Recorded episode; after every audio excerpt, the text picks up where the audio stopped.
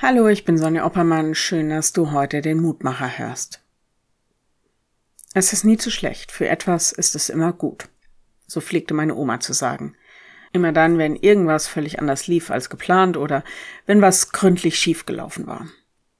Meistens sagte sie das erst, wenn die kleine Krise überwunden war und wenn sich auf wundersame Weise irgendwas Positives noch gezeigt hatte. Ist es das, was Paulus meint, wenn er den Römern schreibt, wir wissen aber, dass denen, die Gott lieben, alle Dinge zum Besten dienen. Römer 8, 28.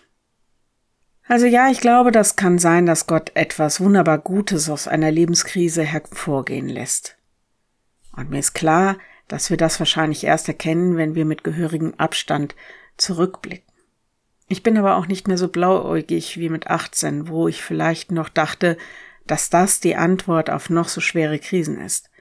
Denn das ist es nicht auch nicht für noch so fromme Menschen.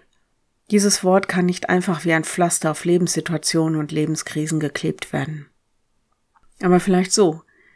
Diejenigen, die Gott lieben, also in einer positiven, einer Liebesbeziehung mit ihm leben, die dürfen auch in der Krise wissen, dass Gott zu seinem Wort steht, dass er mit ihnen da durchgeht, durch dieses finstere Tal. Wenn ich jemanden liebe, dann erfahre ich seine Nähe als etwas, was mich stark macht, mir Halt gibt, vielleicht mir Orientierung ist oder einfach die Kraft gibt, weiterzumachen. Vor unserem Lehrtext steht, dass Gott durch seinen Heiligen Geist unsere Schwäche auffängt und uns sogar selbst vertritt, unser Seufzen und Flehen versteht, so wie die Liebe versteht, was mit dem anderen los ist.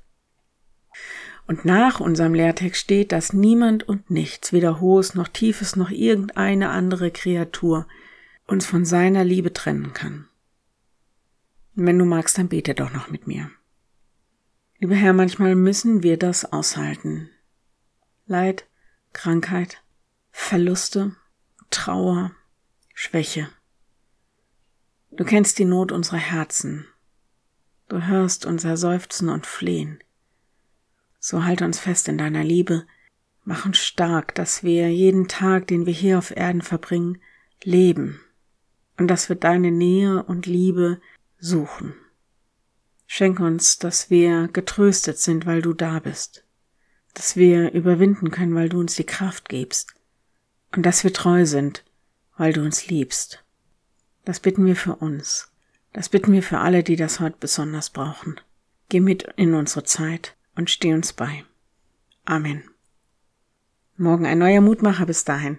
Bleib behütet. Tschüss.